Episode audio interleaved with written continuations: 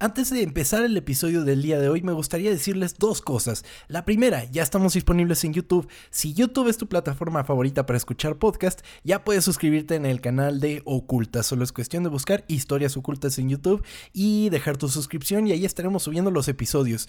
Es una versión distinta a la de Spotify porque no tiene la música que generalmente ponemos en los cortes y todo eso. Entonces, solo tiene eso de diferente. El contenido es el mismo. No hay video como tal o sea, no, no, no nos van a ver a Chava y a mí, pero eh, sé que mucha gente prefiere escuchar sus podcasts en YouTube, así que se los dejamos por ahí. Otra cosa que es importante mencionar, el episodio del día de hoy tiene algunos problemitas con el audio, entonces les pedimos su paciencia y su comprensión porque van a venir más invitados, es uno de los planes eh, a futuro inmediato de ocultas. Entonces tengan paciencia, estamos viendo cuál es la mejor manera de grabar a los invitados. Y pues nada, espero disfruten este episodio y muchas gracias por su comprensión. Los dejo con el episodio 81 de Historias Ocultas.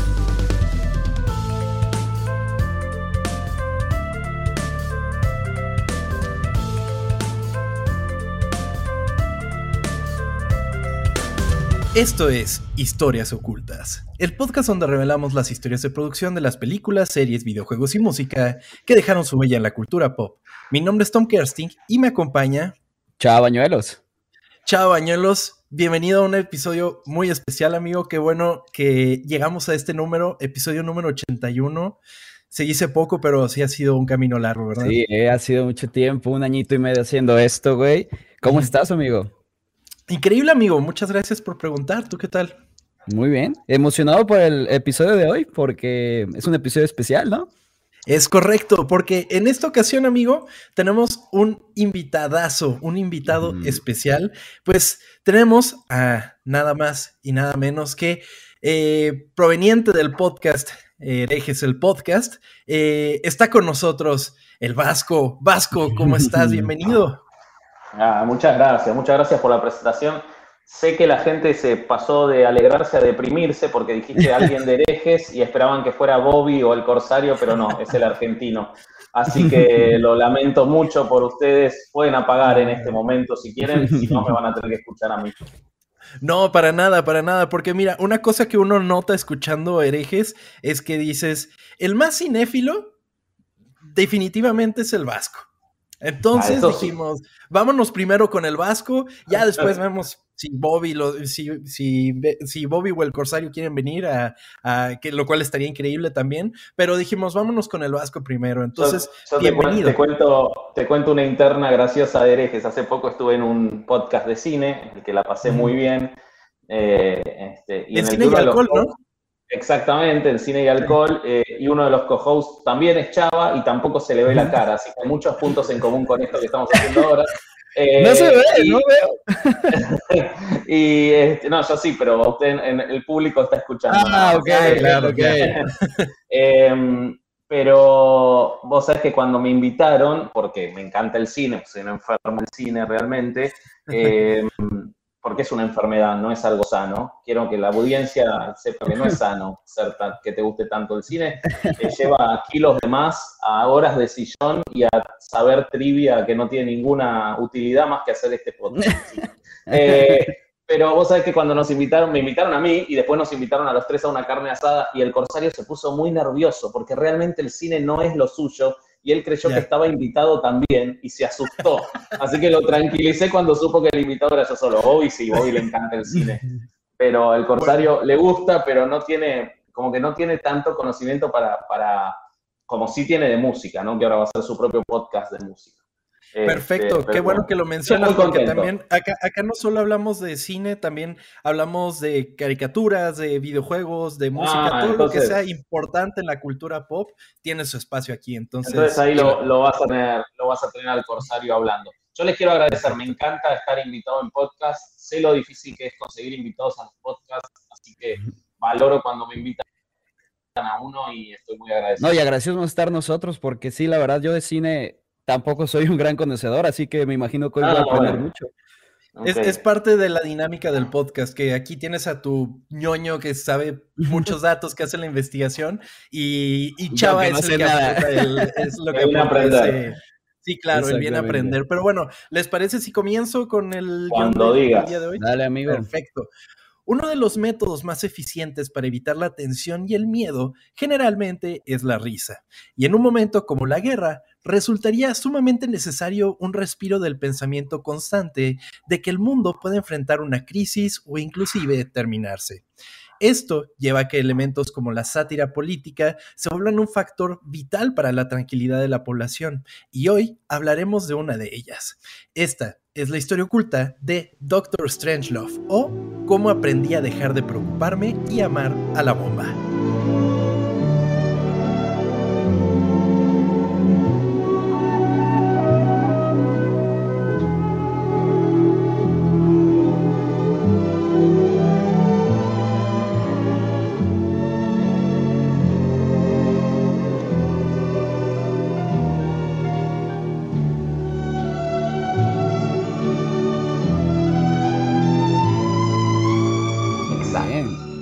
Bueno, en español de España, ¿cómo se llama?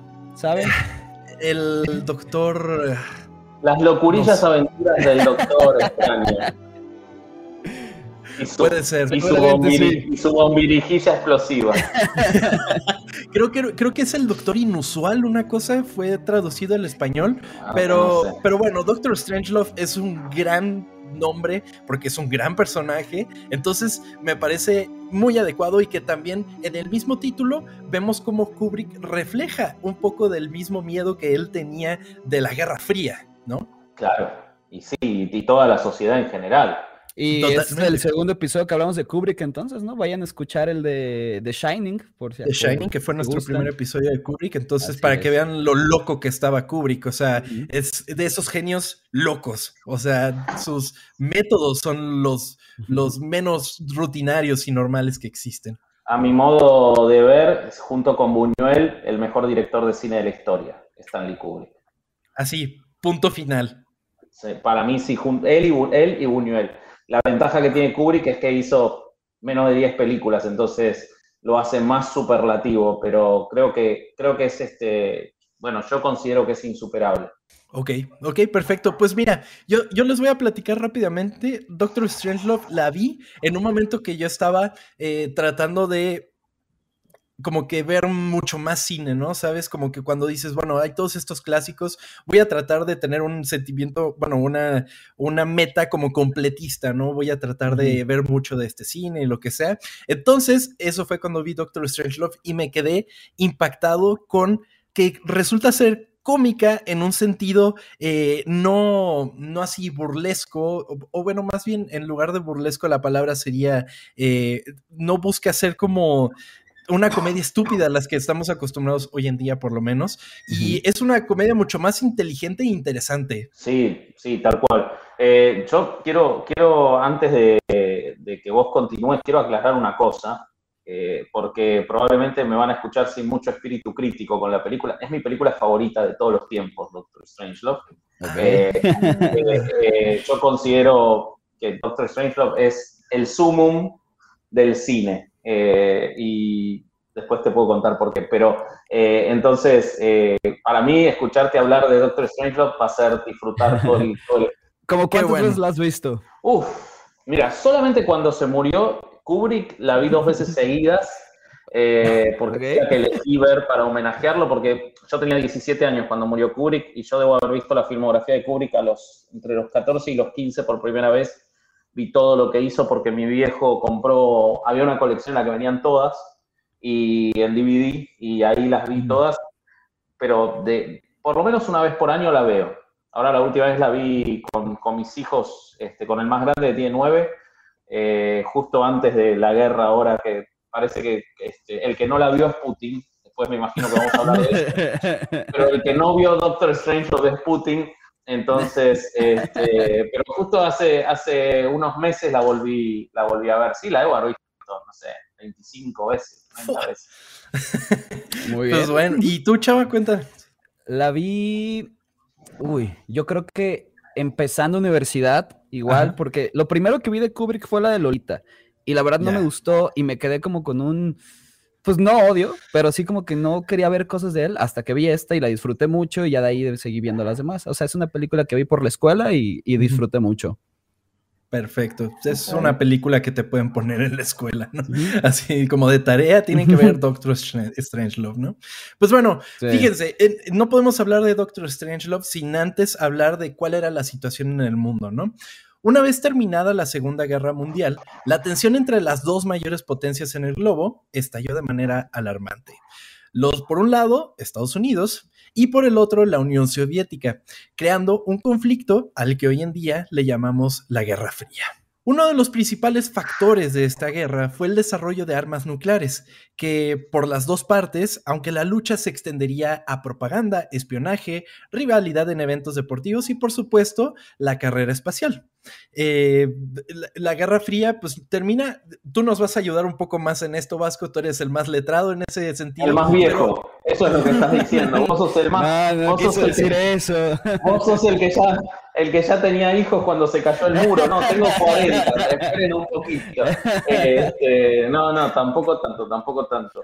Eh, era, justo lo que te iba a decir, es a partir de que termina la Segunda Guerra Mundial hasta que se derrumba eh, la, la, Unión Soviética. prácticamente, prácticamente desde el final de la Segunda Guerra Mundial, con muchísima mayor potencia, eh, resultado de la Guerra de Corea, y con sus vaivenes y con sus idas y vueltas, con su recrudecimiento y su enfriamiento, hasta la perestroika que fue el movimiento con el cual se intentó rejuvenecer la Unión Soviética, pero que terminó significando el final de la Unión Soviética, eh, y que terminó, entre otras cosas, con la caída del muro de Berlín como movimiento, como momento más significativo, eh, pero que termina eh, concluyendo en 1991 y que después viene la elección de Boris Yeltsin como presidente del Estado ruso, que da por terminado el conflicto frío,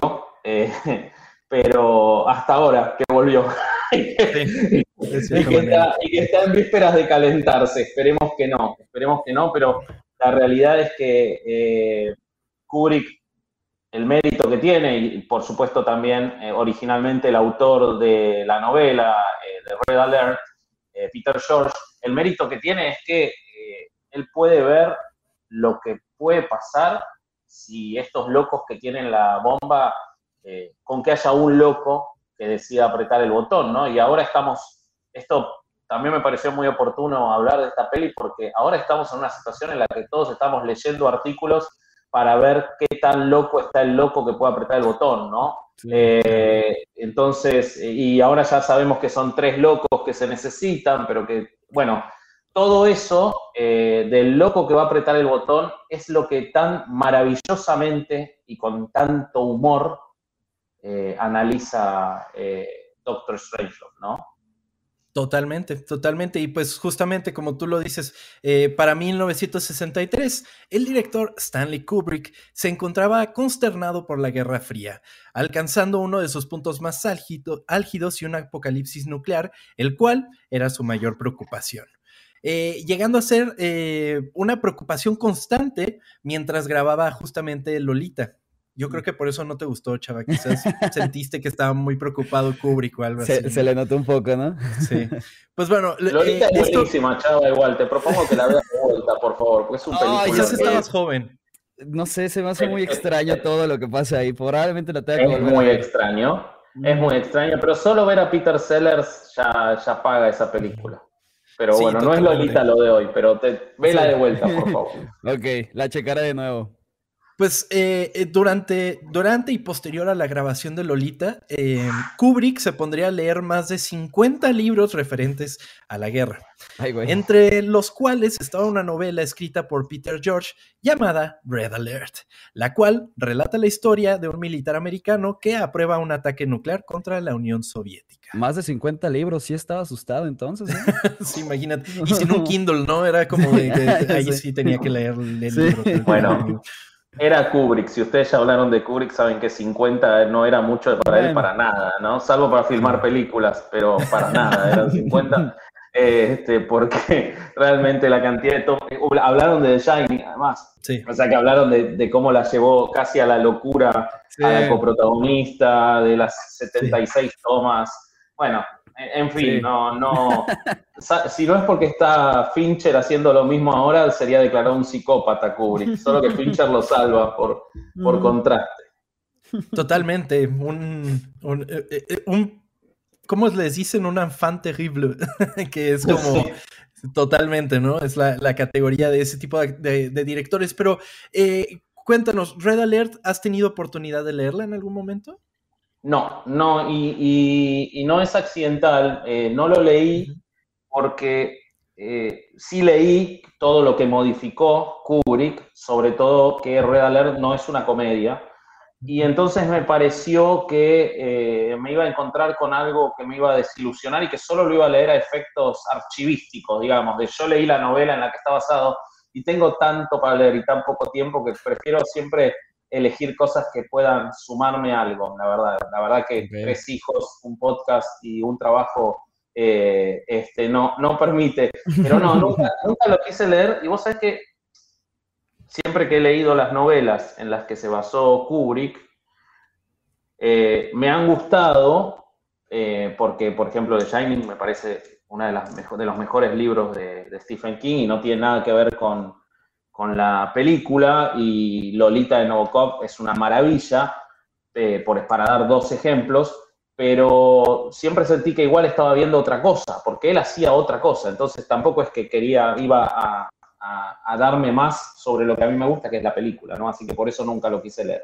¿Vos sí? No, no, no, para nada. Pero lo que me parece curioso es que se vuelve eh, como que desde ahí podemos ver la estampa que lo platicamos en el episodio de The Shining, que no respeta tanto el material base. O sea, se él hace su interpretación de, ¿no? Y ahora vamos a ver justamente por qué es que, es que lo hace de esa manera. A diferencia del producto final, o sea, de la película, Red Alert era una novela dramática con realismo envolviendo un thriller bélico, por lo que Kubrick intentó emular esa vibra por lo menos al principio.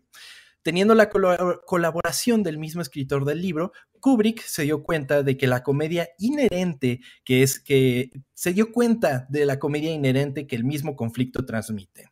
En palabras de Kubrick, decía, descubrí que al tratar de poner carne en los huesos e imaginar las escenas en su totalidad, uno tenía que dejar fuera todo lo que fuera absurdo o paradójico para evitar que resultara gracioso. Y estas cosas parecían estar cerca del corazón de las escenas en cuestión. Entonces él dice, de, cierta manera, o sea, de cierta manera él intenta hacer una, una, adaptación fiel al material, pero dice, pues lo encontré cómico de alguna manera y dije, voy a hacerle una comedia.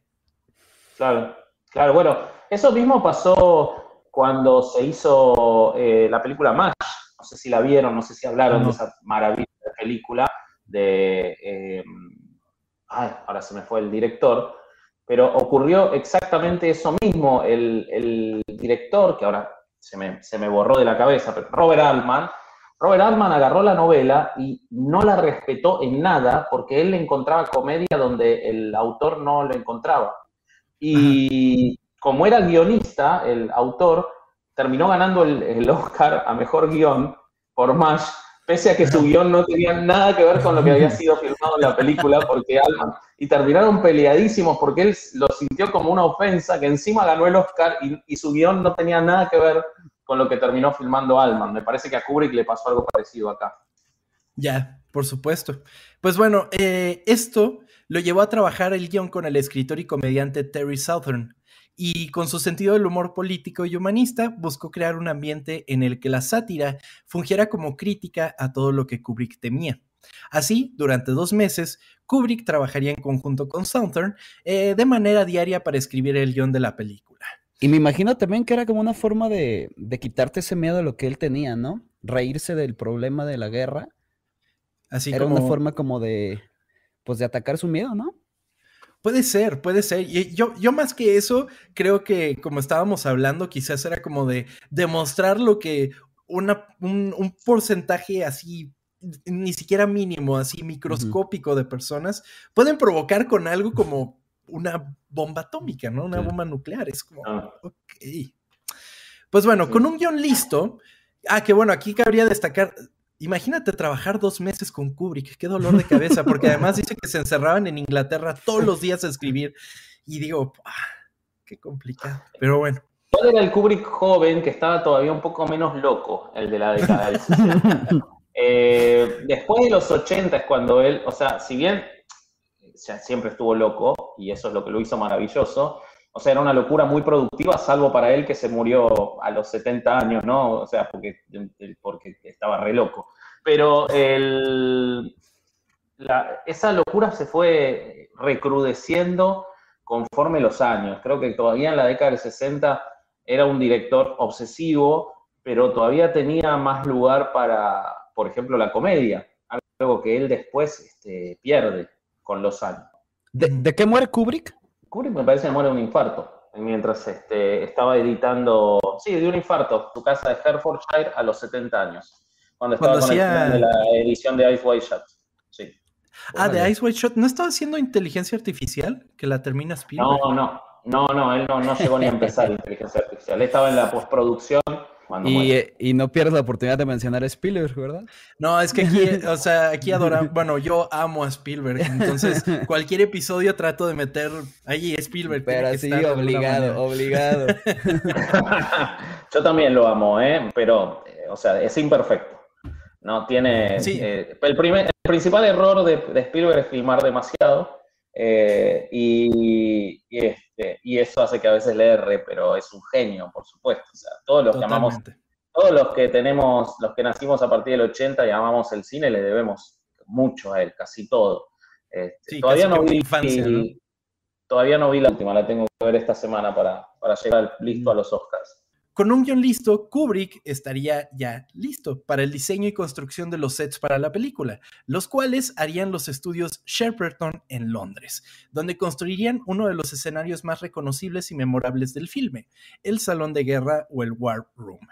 Eh, primero se diseñó un, primero se diseñó un decorado de dos niveles que inicialmente le gustó a Kubrick, pero para dos semanas después lo desechó completamente e iniciaron a construir otra vez el diseño desde cero. No, este güey sí no hacía nada normal, ¿verdad? no, es, que, es, que, es que inclusive mucho de de tomé la información es de un documental que está disponible en YouTube, lo pueden ir a ver de, del behind the scenes de, de Doctor Strangelove y, e, e, y ahí está entrevistado el pues la persona que se encargó de construir los escenarios y dijo, sí, no, al principio me dijo, está increíble, me encanta y que no sé qué, y dos semanas después dijo, ¿sabes qué? Como que no, como que no, no me gustó, siempre no. Y tuvieron que cambiarlo de nuevo. Y no quiso renunciar, de que no mames. Estás trabajando con Kubrick de cierta manera. Ahora, ya, sabes, qué pasa, es verdad. Siempre se cuentan esas cosas, pero la conclusión es que el que quedó es espectacular, es perfecto. O sea, la película no funcionaría sin el que quedó. Yo no sé cómo estaba el otro, pero si hay algo que... Eh, y además Kubrick era fotógrafo de formación. Kubrick no estudió cine, sino que estudió fotografía. Entonces él tenía una, idea muy visual del cuadro y creo que eso realmente, el, el salón eh, por ejemplo, el momento de la pelea con el embajador ruso es una cosa maravillosa. Eh, eh, el, que funciona es el salón en todo eso. Totalmente, y ahora vamos a meternos un poco más en la construcción de este set. Pues, o, sea, en persona era enorme, era un set enorme. Era una habitación de hormigón de 40 metros de largo, 30 metros de ancho y una altura de 11 metros de alto. O sea, era un enorme de un salón. O sea, es como se ve en la película tal cual. O sea, si algo que hoy en día sería una pantalla verde, no, no, no. Aquí hay que hacer tal cual el set, ¿no? Eh, la construcción asimila un triángulo. Esto porque Kubrick creía que eh, un refugio antiaéreo en esa forma aguantaría mucho más los bombardeos No sé por qué, pero, pero el, triángulo era como la forma. No lo alcanzas a notar también, pero es la forma que tiene, por lo menos en las paredes, ¿no? Las paredes estaban decoradas con mapas y distintos elementos iluminados que enmarcaban una mesa circular al centro, donde los mandatarios discutirían acerca del ataque, siendo iluminados únicamente por luces artificiales sobre de ellos. Porque te acuerdas que está la mesa y hay como una serie de luces que están circulares sobre de ellos, que es lo único iluminado que hay. Sí, que les da a todos un tono, además del blanco y negro de la película, les da un tono sombrío respecto de lo que están discutiendo, ¿no? Y, genera ese, ese ambiente de, confianza que hay entre todos los personajes, ¿no? Y, y además lo que hace esa iluminación y el blanco y negro es mostrarlo gigante en sus sombras a George Scott cuando se levanta enardecido, ¿no? Que se está discutiendo. Sí, totalmente. Es, todo con la misma intención de que juegue con el blanco y negro, eh, que pues ya no era estándar, ¿no? O sea, fue una decisión creativa. Sí, sí. La sátira de la película sería presente inclusive en el desarrollo de los escenarios, ya que Kubrick mandaría pedir que la mesa central de 22 metros de diámetro, una mesa enorme, tuviera un recubrimiento de tela verde. Esto para que representara la idea de los hombres en la mesa que estaban jugándose el destino del mundo en una partida de póker. Pero piensa, piensa, chava, eh, la, mesa era verde y lo estaban grabando en blanco y negro. O sea, así de genio era Kubrick. Wow. Yo creo que estaban ahí los que trabajaban con él, de que a ver qué locura se les va a ocurrir hoy, hacían apuestas, ¿no? Y cosas así. ¿Con qué nos viene hoy? Ajá. hoy, ¿qué será lo primero que nos va a decir hoy? ¿A quién va a echar hoy de, Sí. Pues bueno, por otro lado, otro de los escenarios importantes de la película sería el bombardero B-52. Eh, que transportaría la bomba nuclear, el cual se tendría que desarrollar sin apoyo del ejército, por lo que se recurrió a un libro llamado Strategic Air Command. Y uno pensaría, bueno, se inspiraron en un libro, sacaron las referencias del libro, pues no, se inspiraron en la portada, porque la portada tenía una no muy clara foto de cómo es una cabina de un B-52, porque hay que tener en cuenta que las cabinas de esos aviones pues eran hiper confidenciales, no se podía saber cómo se ven esas, esas cabinas. ¿No? Eh, y más en una época como en la Guerra Fría, ¿no? Eh, y eso funcionaría como referencia para crear el escenario, llenándole de botones y palancas. Esa fue su única referencia para crear el avión. No, no se volvió loco el de escenarios. Eh, y por una trabajando con Kubrick y otra no tiene referencias. Es esa foto. Una fotito, una fotito y que no se ve nada, un pixel nada más. Pobre cabrón. es, como el, es, como el piloto y está volteando y haciendo como así. Y apenas si puedes ver un poquito de la cabina ahí, pues una foto de súper mala calidad, ¿no? Pero pues, Y con eso hizo todo el B-52, que es fundamental en la película. Este, pues la cantidad de escenas que transcurren ahí es este, muy, muy determinante para la película y además tiene mucho de lo que es la, la tensión. La tensión de la película está realmente puesta toda en el avión, porque, bueno, para quienes vieron la película, eh, están desconectados de lo que está ocurriendo y eso es determinante para, para el desarrollo, ¿no? Sí, totalmente. Pues bueno, ahora que hablamos justamente del avión, eh, el diseño de la cabina fue tan real que inclusive despertó dudas en gente de la Fuerza Aérea, oh, quienes mandaron un memo a la producción diciendo que esperaban que la investigación que hicieron fuera por medios legales, o sea, por libros. ya que de otra manera se encontrarían en problemas muy serios y se involucraría inclusive el FBI, que les harían una investigación. Bueno, se, metió en, se metió en tantos problemas Kubrick que para pagar tuvo que grabar la, la llegada del hombre a la luna.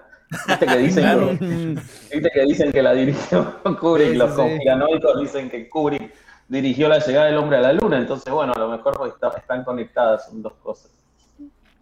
Puede ser, puede, ser. no lo había pensado. Que inclusive, eh, ahora que rápidamente, si quieren escuchar más del resplandor, vayan a ese episodio, pero ahí comentamos que hay supuestas pistas en el mismo resplandor de que, de que Kubrick dirigió el aterrizaje en la luna. Pero sí, vayan a ese episodio, está muy chido. Sin embargo, eh, aunque el escenario no sería su único problema con el avión, ya que para la creación del material que se vería por detrás del avión en vuelo, de las tomas que son como por afuera del avión, se tuvo que viajar al Círculo Ártico, donde después de una noche en la que se descuidó las cámaras, que, eh, que quedaron a la intemperie, se perdieron varios minutos de metraje y porque se, se quemaron de tanto frío que estaba haciendo. O sea, cuando lo sacaron de la cámara, se empezó a deshacer de lo que estaba. Imagínate el regaño que les metió. sí, sí, pues sí. No, no, no. Entonces, pues lo hicieron varias veces, pero eso no fue el único problema con, e, con ese. Porque generalmente cuando son ese tipo de tomas, creo que no lo hemos discutido en este programa, eh, no va Kubrick como tal, no va el director principal. Mandan a lo que le llaman una segunda unidad, que son los que se encargan de tomar, por ejemplo, eh, tomas de la ciudad, de los puentes, de que no sé qué. No, no, Kubrick no tiene nada que ver ahí, ¿no? O sea, les dice, mira, necesito tal, tal, tal y tal. Va a la segunda unidad, graba eso. Entonces, pues pasan todos esos. A lo mejor ni se enteró, ¿no? De que, sí, hay cosas perdidas ahí. Nadie se lo dijo. Sí. Pues bueno, no, era, no fue el único problema. Eh, inclusive, durante una sesión de ese rodaje, se voló por accidente cerca de una base secreta militar estadounidense y dos cazas americanos se acercaron para indicar que tenían que aterrizar pensando que estos eran espías. o sea, de que estaban volando y de repente se te emparejan dos aviones. No mames. Qué locura, qué locura. Imagínate, imagínate, o sea, y los hicieron descender y fue de que, no, pues están, porque además el avión, y tienen una foto del avión, decía Doctor Strangelove, entonces lo ven los soldados y dicen, ah, no manches, se ve como, como alguien que tenemos que bajar. Entonces, así, tal cual como policías, ¿qué pasó, joven? ¿Qué está haciendo? Y no sé qué, los bajaron. Oríllese. Sí, oríllese a la orilla, totalmente. Pues bueno, mientras la segunda unidad se encontraba consiguiendo material para las tomas en exteriores, Kubrick buscaría un cast adecuado para la película, eh, por lo que se acercó a Peter Sellers, con quien había trabajado en su anterior película, Lolita, y mataría tres pájaros de un tiro, ya que Sellers interpretaría al capitán Lionel Mandrake, al presidente de los Estados Unidos, Merkin Muffley, y por supuesto al Doctor Strangelove. Tres papeles para Peter Sellers. Y, te agrego un dato que seguramente tenés, pero eh, lo voy a contar porque me encanta. Originalmente él tenía cuatro papeles en la película. Eh, él iba a ser también del mayor King Kong, del mayor del, avión, pero ya era, era demasiado y lo termina haciendo Slim Pickens, que es increíble lo que hace en la escena icónica en la que está montado en la bomba eh, con el sombrero en la mano. ese papel también lo iba a hacer el genial eh, Peter Sellers es uno de los mejores comediantes de la historia que increíblemente o no tan increíblemente no ganó el Oscar por esta película, ¿no? Totalmente, y pues justamente era lo que iba, ¿no? Eh, él iba a interpretar los cuatro papeles, el, el, comandante King Kong, que pues bueno, eh, al principio Sellers se mostró un poco reacio, como tú lo estabas mencionando, sintió que su carga de trabajo era demasiado pesada y le preocupaba no representar adecuadamente el acento tejano del personaje, que es un aspecto como vital, que es un tejano de y derecho. Sí, sí, sí, eh, Kubrick le suplicó y le pidió al guionista Terry Southern, que se había criado en Texas, que grabara una cinta con las líneas de Kong pronunciadas con el acento correcto, porque él lo tenía muy marcado, ¿no? Entonces, eh, él, eh, Peter Sellers empieza a escuchar y escuchar y escuchar y todo eso, y logró hacer el acento de cierta manera, que lo veías como o sea, que no tenían audífonos como tal, pero como que le hicieron como algo para que pudiera estar escuchando todo el tiempo y que lo veían por ahí escuchando en las cintas. Pero bueno, él logra hacer el acento, pero entonces, ¿qué pasa? Eh, comenzó a actuar las escenas del avión. Hay metraje de él actuando en, la, en, el ah, avión. no sabía eso. No pero eso. ahí se tuerce el tobillo. Él se tuerce el tobillo. No me acordaba que él Sí, sí, sí, él se tuerce el tobillo y pues no puede trabajar en un espacio, en un set tan reducido como lo es el avión. O sea, se estaba así completamente encerrado, no ah. podía maniobrar y pues ahí es cuando, cuando tienen que hacer el recast del personaje. Ok, no me acordaba de eso, no me acordaba de ese dato. Eh, de eso trata Ocultas. Nosotros aquí estamos para revivir todos los, los recuerdos.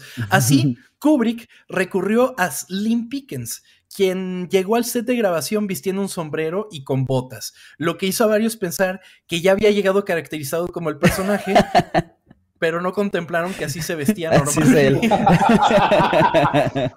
él. nunca supo que estaba haciendo una película. Él, que es tal cual él era. él le quería tirar siendo un tejano le quería tirar la bomba a los rusos en serio. él pensó que iba una misión. Él iba a una misión. Sí, él lo, único que le molestaba era compartir el, el set con James Earl Jones porque era negro. E, ese era el único problema que tenía Pickens. Después estaba perfecto en tirarle la bomba a los rusos. Totalmente, sí, sí, sí, tienes un buen punto, porque justo eh, ahí mismo dicen que él ni siquiera había salido en su vida de Estados Unidos. O sea, era 100% American. Que no tenía ni un pasaporte, que tuvo que sacarlo para ir a grabar a Inglaterra, pero justo para eso fue, nada más para, para, para grabar la película. Pero bueno, durante el rodaje durante el rodaje de Doctor Strangelove, Stanley Kubrick se enteró que, que se estaba produciendo una película llamada Fail Safe. Eh, la cual tendría la misma premisa que su filme. Y aunque Fail Safe iba a ser un thriller ultra realista, Kubrick temía que el parecido de la trama dañaría el potencial de taquilla de su película, especialmente si se estrenaba primero. Esto llevó a que con una demanda Columbia Pictures, quien distribuiría Doctor Strangelove, comprara los derechos de distribución de Failsafe y acomodara las fechas de estreno para que esta no se estrenara antes que la película de Kubrick. Failsafe es la de Sidney Lumet, ¿no? Sale este Fonda. ¿Cómo se llama? Claro, eh, el director es este, Sidney Lumet, sale. Eh, ¿Cómo se llama? Eh, eh, sí, eh, exactamente, Henry Fonda. Henry Fonda, no me salía el nombre. Y Walter Mató también sale en esa película. Henry Fonda, Walter Mató, eh, Larry Hackman y Dom DeLuise. Sí, sí, y la dirige Sidney Lumet. o sea, compararon la película para que se estrenara después de esta. Justamente. Ok. Originalmente se planeó que la película terminara con una escena que mostraba a todos en el War Room, involucrados en una pelea de pasteles. Sin embargo, este final fue desechado ya que Kubrick pensaba que era poco coherente con el tono del resto de la película. Aunque varias teorías indican que el mismo asesinato del presidente John F. Kennedy eh, fue un factor importante en esto, ya que en la escena, después de que el presidente recibe un pastelazo en la cara, eh, se recita el diálogo, caballeros, nuestro valiente y joven presidente ha hmm. sido derribado en su mejor momento. Entonces, pésimo timing, ¿no? sí, claro. Sí, sí. Igual menos mal eh, que no lo hicieron, no hubiera quedado medio estúpido, la verdad. Eh, y, sí. y, el, y el final de, si bien lo trascendente de Doctor Strangelove no es cómo finaliza, sino el transcurso del, desarrollo y sobre todo para mí lo trascendente de la película y lo que la hace eh, más poderosa que cualquier otra son los intercambios entre el, capitán inglés y el, general eh, americano en el cuartel. Eso creo que es lo, determinante de la película y, por supuesto el Doctor Strangelove, ¿no? el, personaje del, del, científico nazi. Pero el final creo que, que, es un final icónico, absolutamente icónico, ¿no? que determina la película. Totalmente, totalmente. Sí, no habría tenido el mismo efecto. Entonces, qué bueno que se quitó. Y pues les voy a decir algo. Eh, el editor Anthony Harvey declaró que la escena se habría quedado, excepto que Columbia Pictures estaba horrorizada y pensó que ofendería a la familia del difunto presidente. Pues Sin embargo, varios han dicho que para el momento del asesinato de Kennedy, la escena ya había sido eliminada porque les voy a decir algo, el día del asesinato de JFK, justo el mismo día fue su primer screen test, el primer screen mm. test de, Doctor Strangelove. Wow. Fue su primer screening. Entonces, eh, pues pésimo timing, ¿no? Entonces dijeron, ¿sabes qué? Eh, vamos a retrasar un poco el estreno y es por eso se movió hasta enero del de 1964, 29 de enero de 1964, ya que el estudio consideró que el público no estaba listo para ver una sátira política de las proporciones de Doctor Strangelove después de una tragedia como la de Kennedy.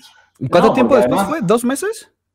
Sí, dos mesecitos. Además se me ocurre otra cosa que me parece que era importante si había muerto Kennedy en ese momento y todo, que hubiera sido mal recibido, que es que probablemente el hecho más trascendente del gobierno de Kennedy, más allá de, lo que hizo por los derechos civiles y de las minorías, eh, o de algunas minorías, cuanto menos, eh, fue la, cuestión de la crisis de los misiles con Rusia, justamente. Sí. Entonces, Cuba. Eh, Exactamente, entonces me parece que acá estás retratando a un presidente pragmático pero un poco idiota, lidiando con una crisis de misiles que sale mal eh, y, este, ante la muerte de un presidente que tuvo una crisis de los misiles que por suerte salió bien, quizás no hubiera sido bien recibido porque podría haber habido una lectura incorrecta. Me parece que fue inteligente esa decisión. Por supuesto, y que justamente al principio, bueno, por lo menos al principio de la película, el presidente es el, es el más reacio a que se ejecute eso, porque inclusive hay una línea en la que él dice, no voy a ser el presidente que tantas vidas eh, pues, fueron por mi culpa, ¿no? Sí, claro. pues bueno, para la edición de la película en su etapa final, se perdería el metraje ya editado antes de mandar la cinta a reproducirse. No, mames. se perdió, se esfumó, que la dejaron en el estudio y ya no estaba. Entonces, ahí qué pasó, pues em, lo que implicó editar en solo dos semanas una película que había tardado meses en ser editada. No mames. Hubieran llamado ustedes dos muchachos que editan esto en 48 horas. Este, yo no sé cómo carajo hacen, pero ustedes, ustedes Kubrick los hubiera querido, boludo, si editan y sí, y sí, totalmente, pero imagínate, eh, eh, una película que, además, o sea, ahora editar, les voy a ser sincero, editar ahora es muy fácil. O sea, en computadora fácil, te equivocas, control Z y ya, fácil, a otra cosa. Pero, ¿no? en esos años... imagínate editar en aquellos años la pequeña friega que habrá sido. Pues bueno, eh, entonces lo logran. ¿Y cómo es que lo logran? Porque Kubrick se entrometió, eh, o sea, dijo, ¿sabes qué? Vamos a ver cómo hacerlo más fácil y más rápido. Y él empezó a hacer como un pequeño storyboard, como con frames de la película, como para indicarle a los editores de cómo tiene que ir, ¿no? Qué animal. Qué bestia. Una bestia total. Me pone la pues piel de gallina, boludo. Escucho hablar de esas cosas de Kubrick y la piel de gallina. Llorando ya. No, sí, Ustedes no lo ven, pero Vasco tiene lágrimas en los ojos. No. Vasco no tiene corazón. Alguien que escuche herejes tiene que saber que yo no tengo corazón, entonces no puedo emocionarme. Ni con Kubrick, ni con Kubrick. O por lo menos eso dice Bobby.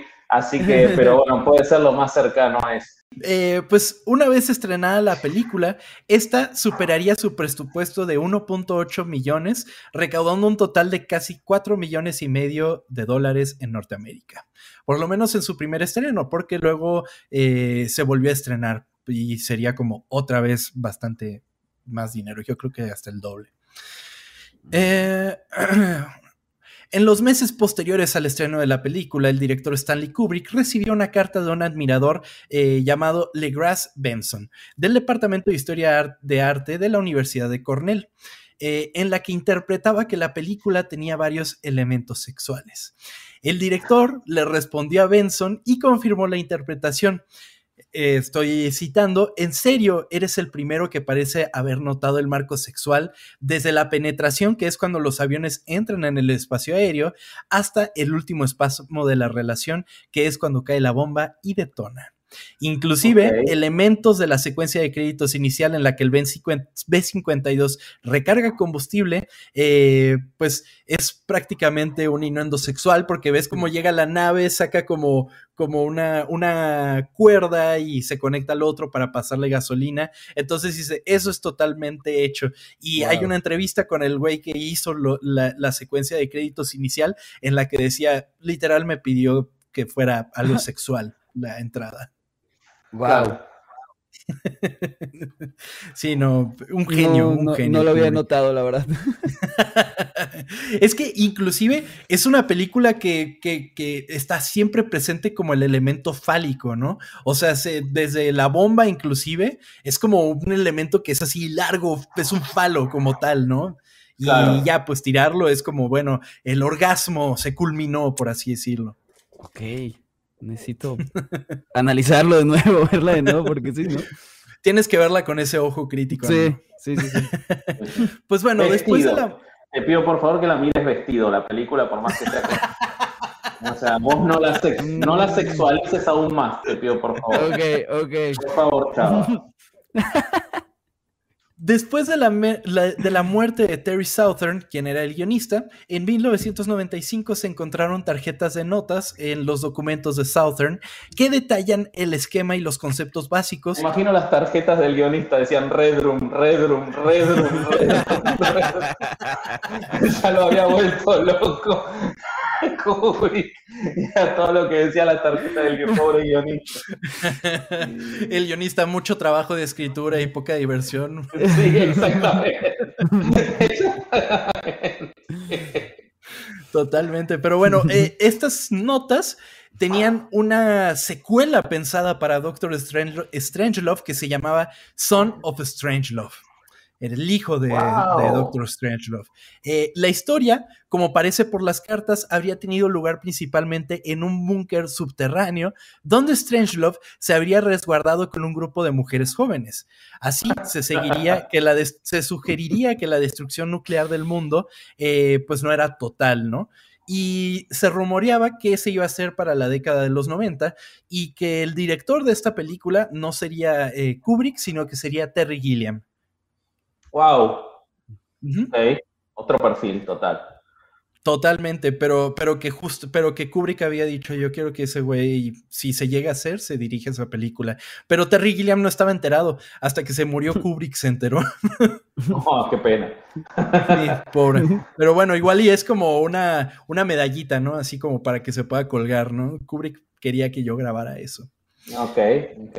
Quizás Kubrick debió elegir a Gilliam para que haga este, inteligencia artificial y no a Spielberg. En lugar de Spielberg. es mucho más cursi. Es mucho más salido algo. Eh, sí, sí. Esta era una película que Gilliam podría haberle dado un toque muy interesante. Nunca lo había pensado, pero me parece que podría haber sido algo muy, muy, muy interesante. Gilliam haciendo eh, inteligencia artificial. Y distinto Aparte, habría sido final. Más barata, eso sin duda. Sí, definitivamente. Pues bueno, la producción de esta película y el resultado final nos demuestra que el humano siempre estará dispuesto a soltar una risa, aunque esta risa sea una nerviosa. Esta fue la historia oculta de Doctor Strange Love.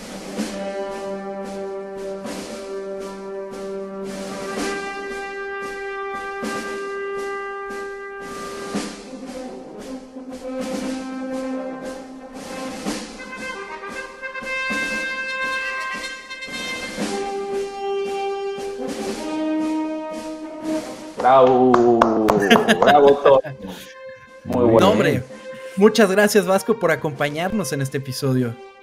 No, la verdad, para mí es un placer. Eh, había cosas que no sabía, pese a que, como les dije, me encanta la película. Eh, y, a mí lo que me maravilla de Doctor Strangelove y lo que para mí la hace eh, tan vigente y tan importante es que realmente, por ejemplo, lo que está pasando hoy en día con Rusia, yo no puedo dejar de pensar en Doctor Strange, porque no estamos tan lejos de lo que plantea la película.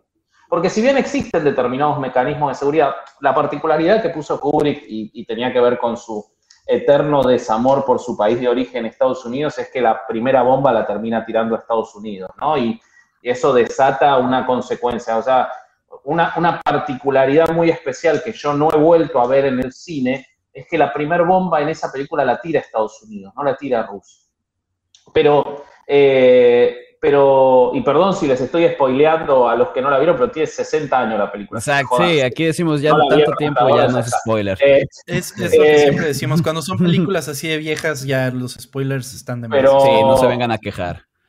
Pero es absolutamente actual, o sea, pensemos lo que estamos viviendo hoy. Con, sabemos que hay, tienen que aprobar la bomba Putin, su, el jefe del ejército y su ministro de defensa, pero que son dos personas que responden a Putin, con lo cual yo no digo, de hecho, los especialistas que saben de esto dicen que es muy poco probable que alguna vez aprieten el botón, pero lo que la película plantea tan inteligentemente es qué pasa si se fuerza el sistema hasta llegar a que sea inevitable que caiga la bomba. ¿Qué van a hacer el resto de los países? ¿Dónde termina eso? Y eso llevado de un modo tan, y ahí más allá de que Kubrick tiene una, lectura de los planos y de todo magistral, eh, el cast de la película, que es algo que no mencionamos, es, es perfecto. O sea, más allá de los tres papeles de Sellers, el personaje de George Scott, que es una reversión mucho más eh, humana e inteligente incluso de lo que él después hace con, una, con un personaje real y con el cual gana el Oscar, que es cuando hace de Patton, eh, su general en esta película eh, es, somos nosotros, digamos, para mí representa al público más que ningún otro personaje, eh, con todo, con sus indignaciones y con todo. Pero el personaje de Sterling Hayden haciendo del paranoico de Jack the Ripper, con ese nombre tan particular que tiene, es una maravilla también. O sea, esa película no funcionaría igual si Hayden no estuviera tan convencido e hiciera un personaje tan convencido de que tiene razón, y que yo creo que fue lo que después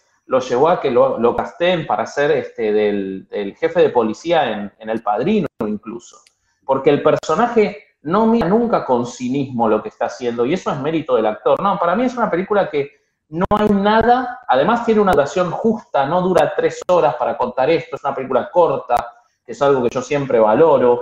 Eh, el blanco y negro que ya decíamos, en, fin, creo que es este, todo lleva a que sea divertida, a que te deje pensando y a que recobre actualidad cada vez que volvemos a hablar de la bomba nuclear, como lamentablemente está pasando ahora, ¿no?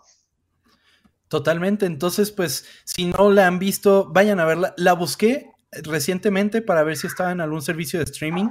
No está en ninguno así de los gratis, puedes rentarla. Pero... Claro video, ¿no? Es lo que estoy viendo. Ah, bueno, claro, video, 29 pesos. Ahí está, 29 pesitos para que vayan a verla. Eh, pues, Vasco, muchísimas gracias. Si nos quieres compartir eh, tus redes, tus proyectos, adelante, por favor. Bueno, eh, a mí me encuentran en Instagram como vasco.ereje, ahí estoy. no me busquen en Twitter porque odio Twitter, me parece una maldición horrible para la humanidad, así que no me busquen en Twitter. en, en, Facebook estamos con el grupo de herejes podescuchas de herejes el podcast.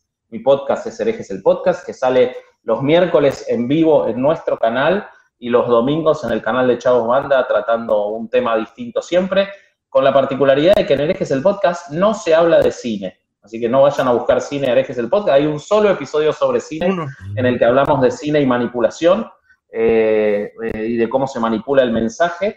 Eh, y nada, eso, somos Herejes el Podcast y yo soy Vasco Hereje, así que a, sus, a su disposición siempre que quieran hablar de cine. Yo lo amo, así que estoy, estoy para eso.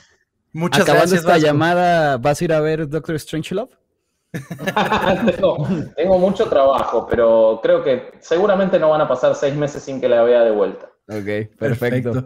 Pues a nosotros nos encuentran en arroba ocultas, ocultas con doble porque somos muy cool en este podcast. Eh, arroba bajo kersting y Chava Bañuelos lo encuentran en Banuelos Chava o Chava Banuelos en Instagram. Exactamente. Y pues por ahora fue todo. Vasco, queda la invitación abierta para cuando quieras regresar. La pasamos increíble. Bueno, muchas gracias. Cuando ustedes digan, acá estoy. Vale. Pues nos vemos la siguiente semana. Muchísimas gracias. Eh, Chava, muchas gracias por estar aquí también. Tom, Vasco, gracias a los dos. Nos vemos. Nos vemos. Bye bye.